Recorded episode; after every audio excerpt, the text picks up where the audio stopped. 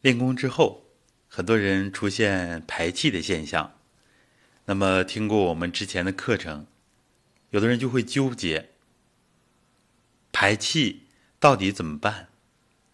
怎么分辨是浊气、是寒气，还是需要吸收的气？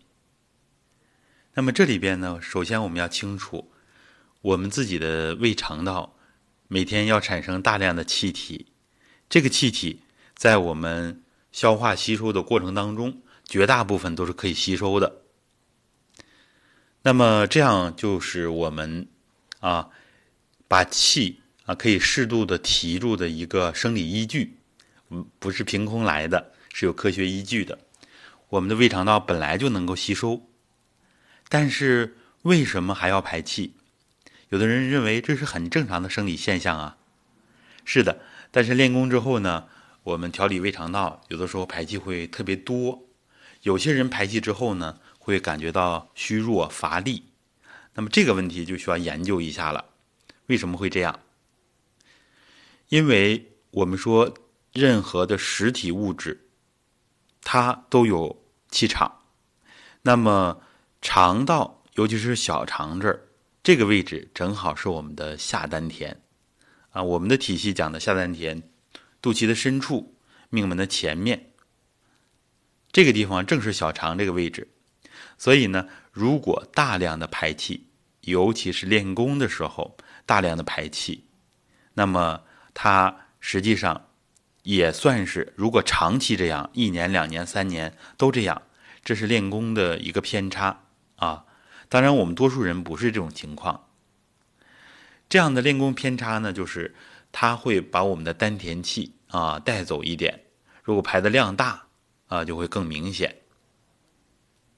那么我们普通人呢，往往都是刚练功的时候把浊气、寒气排掉啊，尤其是有寒的人，呃，胃肠尤其肠道咕噜咕噜一叫就要排气。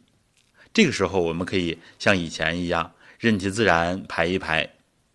尤其是不练功的时候啊，可以适当的排一排；练功的时候呢，有基础了，我们可以稍稍的提一提啊，不要很随意的排掉，可以等到练功之后再排出去。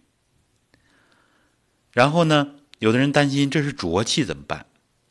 其实我们排的气，呃，经常是比较臭的，是吧？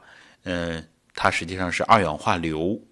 二氧化硫呢，它是我们人体代谢的一个。废物啊，一个产物，实际上它是微微有点毒性的。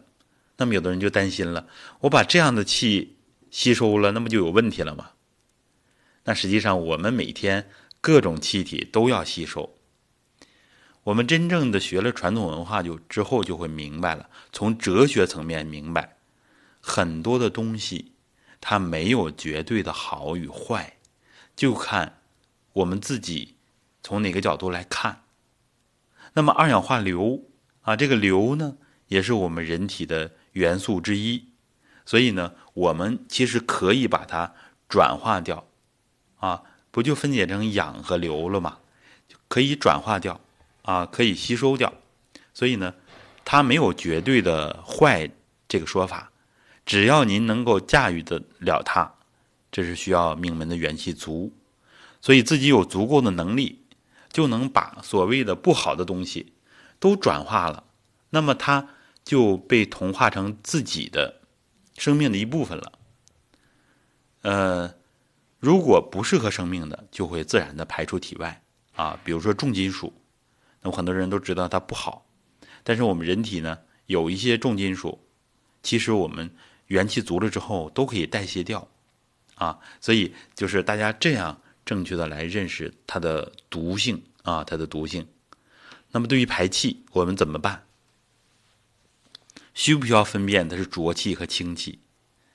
其实经常我们不好分辨啊。其实浊气和清气，它也没有绝对的一个界限。像我们所说的，都可以吸收啊。平时产生的这个气体，无时无刻都在吸收，所以我们不需要纠结它啊，不需要纠结它。那么初学者，啊，在练功的前半年到一年，啊，我们可以逐渐的练习，就是提纲，啊，这是我们练提肛的一个重要内容。封闭海底就是要减少前后二阴的消耗。那么，呃，提肛呢，就是减少从肛门这个地方啊排气。肛门这个地方消耗精气呢，其实主要就是排气。所以我们还真要科学的对待啊，要正确的对待，要正确的处理它。怎么办？想排气的时候，初期不要管啊，任其自然。但是逐渐的，我们要微微提着一点，尤其是像我们讲的练功的时候啊，要提住，把呃提肛提住，微微用点力，然后呢气咕噜咕噜上去了，它就会大部分的吸收啊，大部分的吸收，然后再次下来啊，我们再提一次，如果还有第三次还有，那么就可以轻轻的排出来，不要像以前那样很爽的一下子排出去啊，意念可以放在头顶。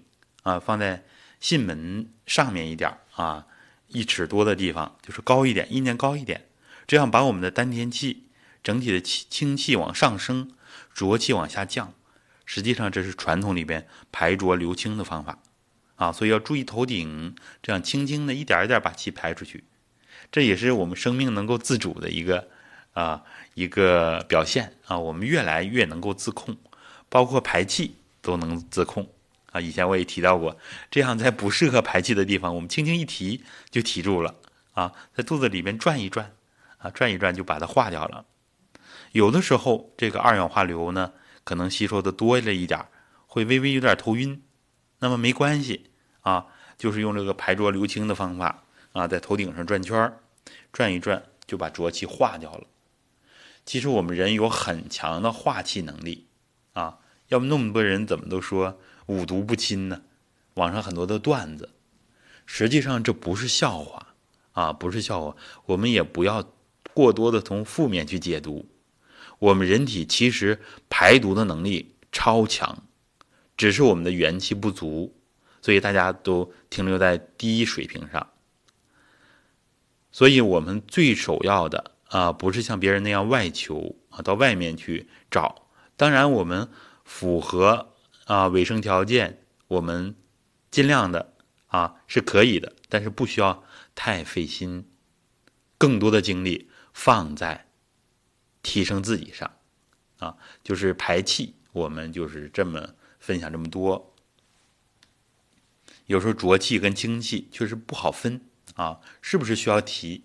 其实我们建议大家都要慢慢的练提啊，练提，通过后阴啊，就是肛门，它。耗气的方式呢，主要就是排气，啊，呃，这个一般人可能不太容易接受。那么放屁怎么还不让呢？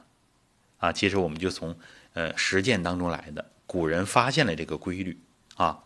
那么前阴的消耗呢，主要就是呃这个夫妻生活啊，嗯，像男士的梦遗啊，主要是这些方面消耗。所以这个前后二阴加上会阴，它对于我们练功者来说，对于我们一真正注重养生的人来说，非常的重要。那么这里就给大家这么多提示啊，不要纠结，能够做到一点是一点啊，不行的话我提两次，然后我们注意头顶，轻轻的排出去，这样呢也不会让自己憋得太难受啊。所以任何事情不要走极端，走极端呢就是一个就是完全任其自然。啊，这精气像黄河水一样，这样狂泻不止啊！包括这个排气也不控制它，这是走一个极端。